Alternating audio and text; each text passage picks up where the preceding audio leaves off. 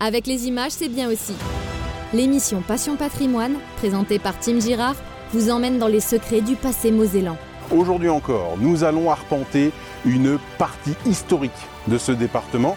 En compagnie d'experts et de passionnés plongés dans l'histoire locale.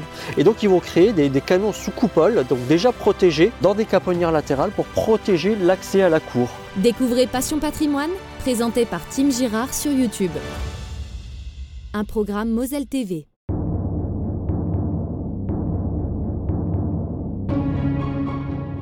Bienvenue dans ce nouvel épisode de Moselle Autrement l'Histoire, un podcast qui parle d'histoire, vous le savez, mais l'histoire, d'où vient-elle? Pour y répondre, penchons-nous sur l'exemple de la ville de Metz. Écrire l'histoire messine est une affaire de longue haleine, vous allez le voir. Nous allons retracer ensemble 5 siècles d'histoire et surtout de découvertes à travers ce podcast. J'ajoute que ce podcast, je l'ai écrit après la réalisation de l'émission Destination MOSL que j'ai réalisée l'an dernier et qui est trouvable d'ailleurs sur YouTube en tapant Destination MOSL, trésor de 5 siècles d'archéologie messine. Une émission que je vous encourage bien sûr à aller regarder pour vous rendre compte en images de l'importance de cette histoire de l'archéologie messine. N'hésitez pas à laisser une bonne note et un commentaire à ce podcast, c'est toujours utile au bon référencement de cette chaîne. Merci à vous, allez, on commence. Moselle, autrement l'histoire, Tim Girard.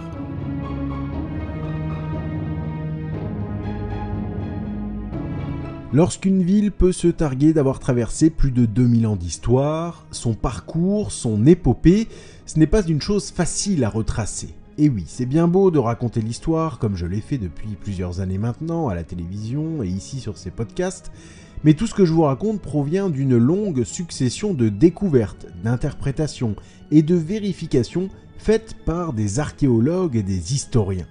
Comment cela s'est-il passé à Metz alors? Quand a débuté ce travail de recherche et de découverte? Pour répondre à ces questions, il va falloir qu'on remonte le temps et loin en arrière, nous retournons au XVIe siècle.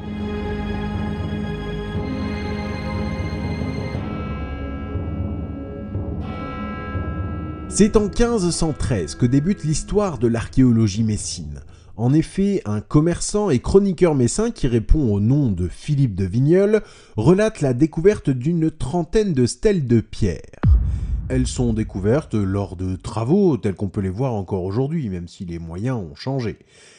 Ces stèles sont sculptées. Dans la rue des Murs, l'agitation est de plus en plus forte. Les habitants qui assistent à ces découvertes sont curieux et se pressent autour de ces pierres.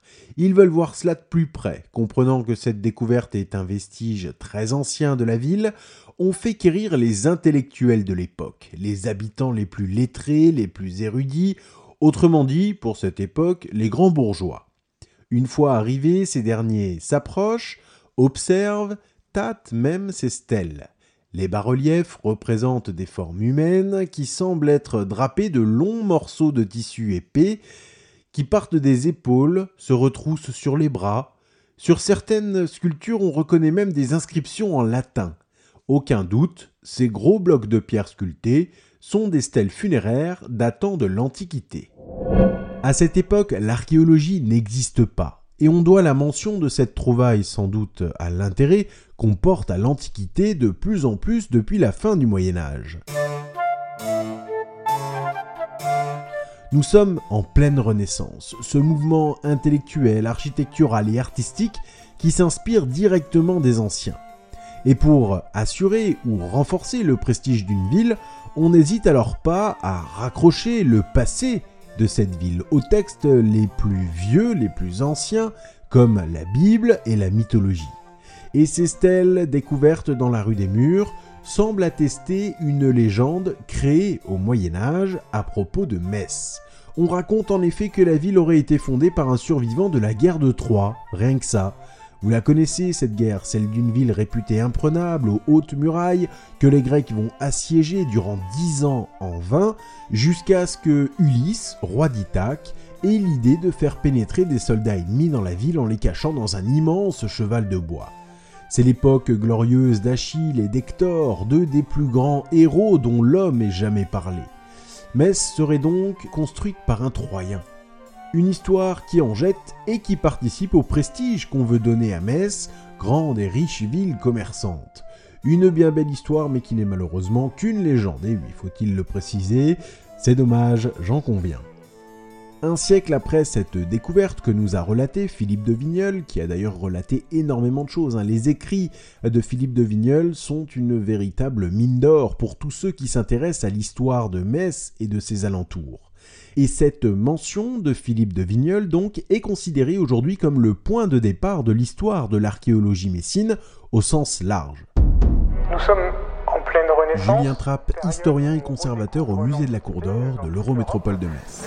Nous sommes en pleine Renaissance, période où on redécouvre l'Antiquité dans toute l'Europe, et Metz euh, ne fait pas exception euh, à, cette, à ce regain d'intérêt pour l'Antiquité.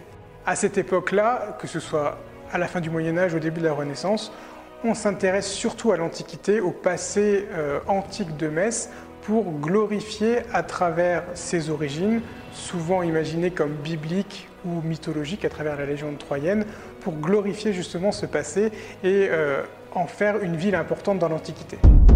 Un siècle donc après cette découverte, un homme va venir dessiner la ville de Metz. Cet homme s'appelle Claude Chastillon. Ingénieur et architecte, il est mandaté par le roi Louis XIII afin de dessiner et d'inventorier les défenses de la ville de Metz. Metz qui est occupée par les Français depuis 1552. À cette époque où la photographie n'existe pas encore, bien sûr, le dessin est le meilleur moyen pour un roi de prendre connaissance de la topographie d'une ville et de sa capacité militaire. Claude Chastillon arrive donc à Metz, il dessine les remparts, la ville dans sa globalité et sa citadelle. Et puis en se promenant dans la ville et aux alentours, il tombe sur d'immenses vestiges romains, le petit amphithéâtre dont les ruines se dressent au bord de la Moselle, dans l'enceinte même de la cité. Il dessine aussi l'immense aqueduc qui domine la vallée de Jouy aux Arches. Il dessinera également le palais des Treize, beaucoup plus récent, et toutes ces estampes qui ont survécu jusqu'à nos jours et qu'on peut retrouver facilement sur internet et encore une fois sur le site de la bibliothèque médiathèque de Metz permettent de nous rendre compte du visage de cette ville au début du XVIIe siècle. C'est donc une véritable, là encore, mine d'informations qui nous renseigne sur l'évolution de la ville et de ses vestiges. L'intérêt de Chastillon pour ses constructions messines euh, joue également un rôle dans l'évolution de l'archéologie, même si le terme n'existe pas encore. Et oui, déjà, Claude Chastillon va dessiner des vestiges antiques. Rien que ça, ça peut paraître anodin, et pourtant, c'est le début d'une science de l'archéologie, d'une science de ce qui est ancien.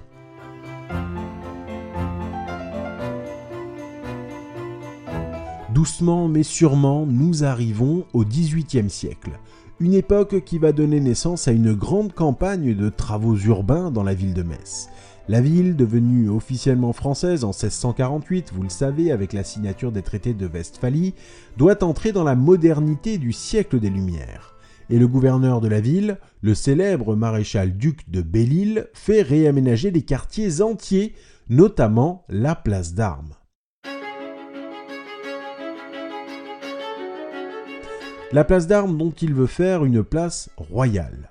Pour cela, il va faire détruire les églises et le grand cloître qui se trouvent aux abords de la cathédrale. Il faut également niveler et terrasser le terrain. Bref, c'est un véritable chantier qui va même rendre la vie dure aux habitants. Durant ces travaux, d'autres vestiges vont être mis au jour. Un hôtel à colonnes cannelées, des sarcophages, des stèles funéraires et des mosaïques superbes toutes ces découvertes suscitent là encore l'intérêt des esthètes. Et encore une fois, on demande à des dessinateurs de venir, d'observer et de retranscrire sur le papier ce qu'ils voient avec même quelques annotations. Vous voyez que de plus en plus, l'archéologie vraiment devient une science. C'est une preuve que l'envie de mieux comprendre et d'inventorier les vestiges retrouvés prend de plus en plus d'importance. On écrit même des livres sur l'histoire locale. Trois siècles après l'invention de l'imprimerie, l'impression permet déjà de garder une trace des avancées dans la compréhension de l'histoire de la Lorraine. Et hasard ou volonté, Belle-Île crée la Société royale de Metz, une révolution intellectuelle qui se répand dans le royaume de France. Il s'agit d'un regroupement d'intellectuels qui planchent, qui dissertent sur les sciences, les arts et l'histoire. Décidément, l'archéologie prend forme de plus en plus, mais le chemin est encore long avant d'en arriver à l'archéologie telle que nous la connaissons aujourd'hui. 1789, la Révolution française interrompt brusquement cette ferveur qui grandit autour de la curiosité historique de la ville. Il faut dire que les Messins, comme le reste des Français d'ailleurs, avaient d'autres choses en tête durant cette période de troubles et de violence.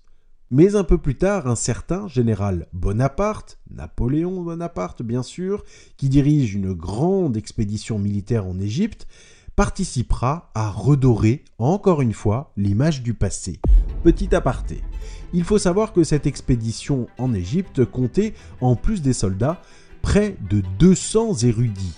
Et pendant que les troupes combattent, ces savants vont notamment explorer les pyramides. Ils mettent toujours certains vestiges, comme bien sûr la célèbre pierre de Rosette, hein. tout le monde connaît cette histoire, cette pierre qui nous permettra plus tard de déchiffrer les hiéroglyphes. Cette campagne d'Égypte marque en somme le début de l'égyptologie. Fin de l'aparté, retournons maintenant à Metz. Le 19e siècle est une nouvelle grande étape dans l'histoire et l'évolution de l'archéologie. À Metz, les érudits s'intéressent énormément aux différentes découvertes. Il y a un peu de tout, des colonnes sculptées, des statues, des stèles funéraires. Et quand en 1839, la bibliothèque municipale voit le jour, on regroupe tout dans la salle de l'église des Petits Carmes, qui encore aujourd'hui abrite le musée de la Cour d'Or, qui verra le jour peu après. Les passionnés d'histoire continuent à intellectualiser, si vous me passez l'expression, les études des objets retrouvés et entreposés. De plus en plus, encore une fois, on veut savoir, on veut comprendre. Ces mystères du passé donnent lieu à de nombreuses interprétations historiques des découvertes. Julien Trapp, historien et conservateur au musée de la Cour d'Or de l'Eurométropole de Metz. Il faut attendre 1819 et la renaissance de la Société royale, qui va s'appeler désormais Académie royale de Metz, pour observer un redémarrage. Euh, cette société, cette académie, va installer ses locaux dans la nouvelle bibliothèque municipale, hein, ouverte en 1811, dans l'actuelle église des Petits Carmes, qui abrite aujourd'hui le musée de la Cour d'Or. Euh, et c'est à cet endroit-là que les collections archéologiques qui vont être découvertes euh, tout au long du 19e siècle vont venir être entreposées.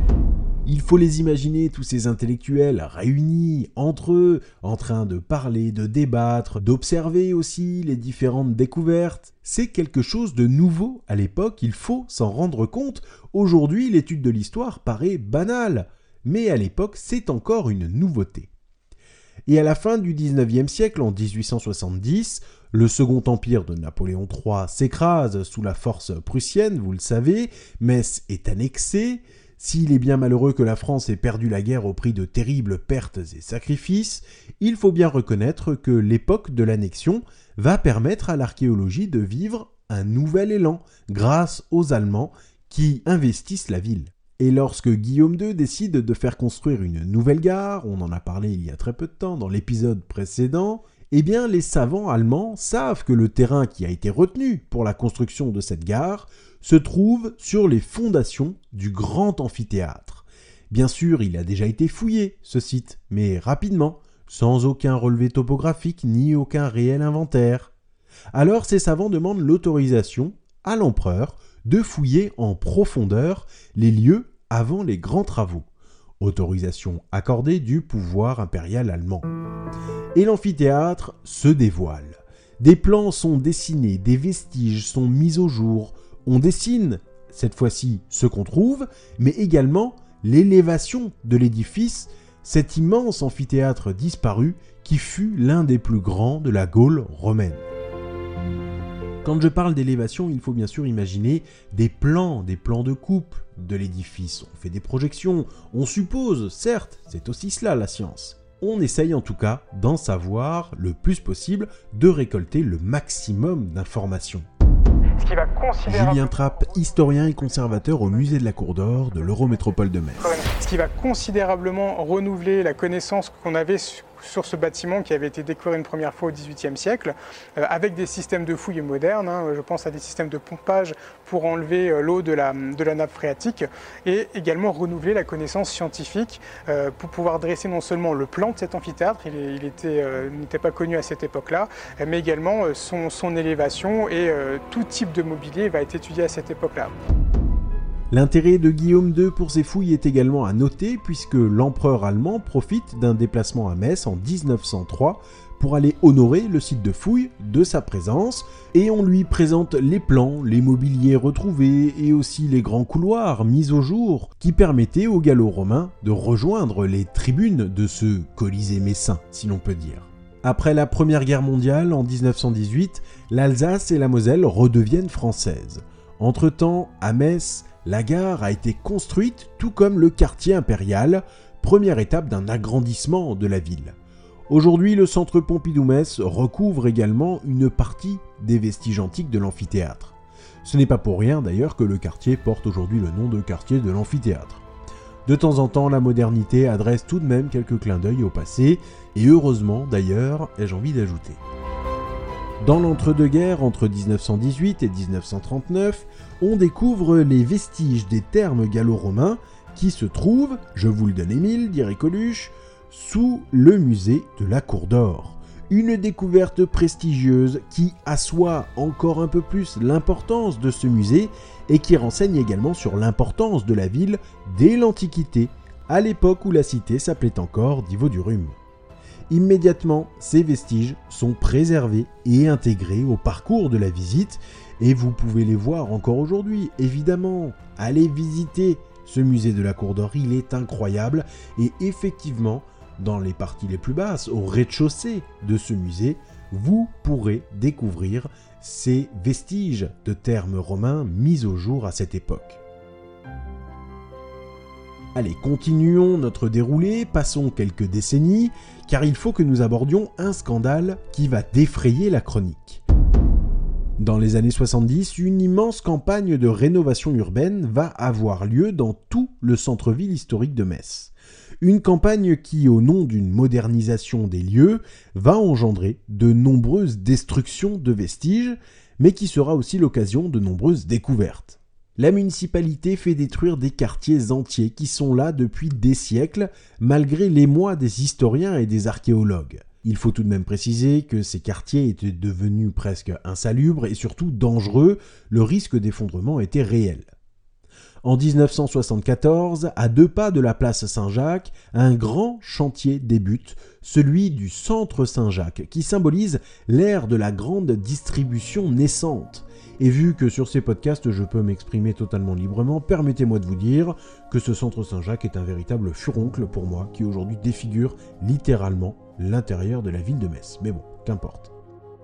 Ce qui compte, c'est que les aménageurs urbains vont trouver des vestiges de termes antiques, comme sous la cour d'or. Une découverte exceptionnelle qui renseigne encore un peu plus sur la flamboyante Divo du Rhume.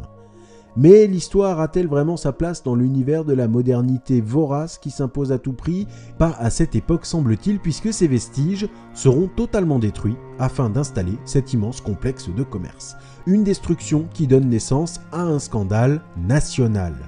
Alors les passionnés et défenseurs du patrimoine vont répondre par l'action. C'est ainsi que le groupe universitaire messin de recherche archéologique, le GUMRA, est créé. L'initiative vient d'un prof d'histoire et archéologue, et je lui rends hommage, il se nomme Claude Lefebvre, j'ai d'ailleurs eu la chance de l'interviewer pour plusieurs émissions, c'est quelqu'un euh, d'extraordinaire. Suite à ce scandale des Hauts-de-Sainte-Croix, Claude Lefebvre, historien, professeur et archéologue. Suite à ce scandale des Hauts-de-Sainte-Croix, le ministère décide de structurer l'archéologie euh, euh, lorraine en créant une structure professionnelle avec des conservateurs qui, euh, dont c'est le métier, et donc le bénévolat passe au second plan. Et donc euh, j'ai créé à la fin des années 70 le groupe universitaire messin de recherche archéologique qui s'était donné comme but de faire, d'intervenir très rapidement sur euh, tout site menacé à l'occasion de travaux d'urbanisme. Et cette volonté de faire des sauvetages urgents s'est transformée très rapidement au début des années 80 suite à un congrès qui a eu lieu à Tours et qui concernait toute la France et l'Europe sur l'archéologie urbaine. On a décidé de changer de braquet, comme on dit, et de passer euh, de, petites fouilles ponctuelles à euh, ce qu'on appelle l'archéologie urbaine, c'est-à-dire une archéologie de la ville, et pas seulement une archéologie dans la ville. Entouré de plusieurs de ses étudiants, il se lance dans l'aventure, bien décidé à tout faire pour ne plus laisser des aménageurs détruire des pans entiers de notre histoire commune. L'un de ses élèves et son plus fidèle appui se nomme Philippe Brunella. Certains d'entre vous le connaissent, il s'agit aujourd'hui du directeur du musée de la Cour d'Or. Ensemble, Claude Lefebvre et Philippe Brunella vont piloter près d'une trentaine de projets, grâce notamment à un travail en étroite collaboration avec l'architecte des bâtiments de France. Dès qu'un projet de bâtiment s'apprête à remplacer de vieilles constructions, le Gumra est là, il se tient prêt. Et à chaque fois, les fouilles archéologiques qu'il dirige permettent de mettre au jour des vestiges du passé messin des mosaïques, du mobilier de verre et de terre cuite ou encore de nouvelles stèles funéraires, bref, Petit à petit, l'histoire de Divodurum se dévoile. Les années 80 marquent un changement profond. Philippe Brunella, conservateur en chef du patrimoine de l'Eurométropole de Metz. Les années 80 marquent un changement profond de l'archéologie sur le territoire de Metz.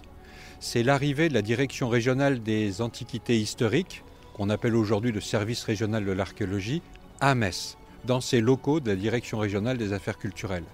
C'est un changement majeur parce que non seulement le siège est à Metz, mais c'est l'arrivée de professionnels de l'archéologie, conservateurs, ingénieurs des fouilles, et l'archéologie qui était bénévole au début des années 80 se professionnalise avec euh, tous ces spécialistes qui euh, vont maintenant prendre en main le destin de l'archéologie messine. Parallèlement à ces opérations de terrain, on a conduit une réflexion assez vaste sur l'état de la connaissance du territoire messin et de la ville en particulier à travers les siècles. C'est ainsi qu'on a mis à plat euh, ce qui avait été fait par nos prédécesseurs en retournant aux sources mêmes et en ne conservant, en ne gardant que ce qui était avéré, ce qui avait été découvert, ce que l'on pouvait repositionner sur un plan. Et on a évité de plaquer, par exemple, euh, l'image habituelle d'une ville romaine ou d'une ville moyenâgeuse sur Metz. Lorsque la direction régionale des affaires culturelles se met en place, le groupe Univers Messin de recherche archéologique est appelé en renfort afin de procéder aux fouilles et d'assurer la préservation des trouvailles. Progressivement, l'archéologie évolue donc encore, et les membres du GUMRA commencent à regrouper l'ensemble de leurs découvertes et les mettent en commun au service de la réécriture de l'histoire de Metz, une histoire qui se base donc sur des preuves matérielles et non plus sur des suppositions parfois très hasardeuses. Aujourd'hui, le déroulé de l'épopée messine, nous la devons en grande partie à ce travail réalisé par le Gumra à cette époque. L'archéologie primitive, devenue une archéologie de sauvetage, devient une archéologie préventive au fur et à mesure qu'elle s'engage pour la préservation des témoins du passé.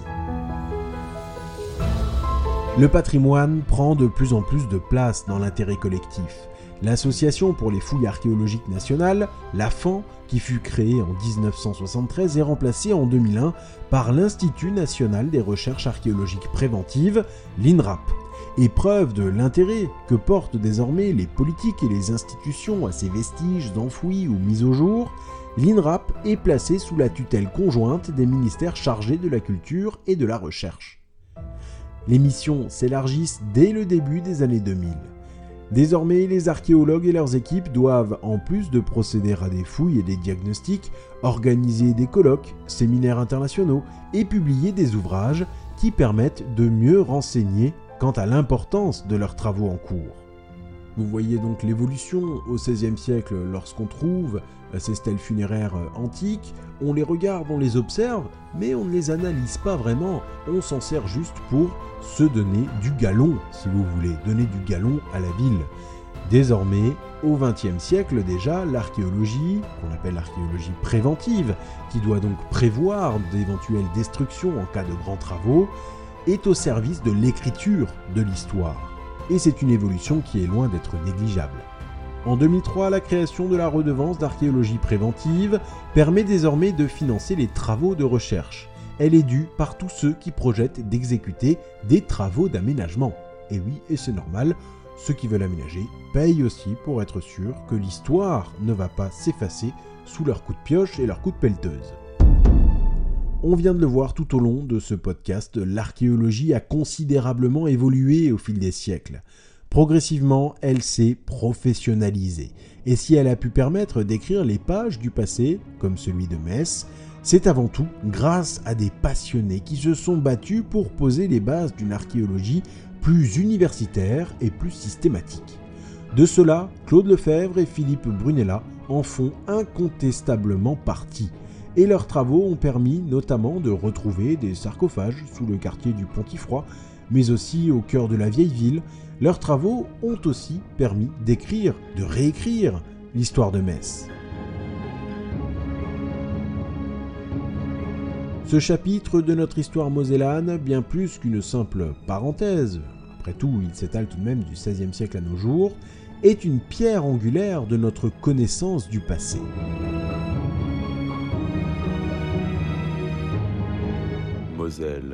Autrement l'histoire, Tim Girard. Merci à vous d'avoir écouté ce podcast de Moselle Autrement l'Histoire. Rendez-vous très bientôt pour un nouvel épisode.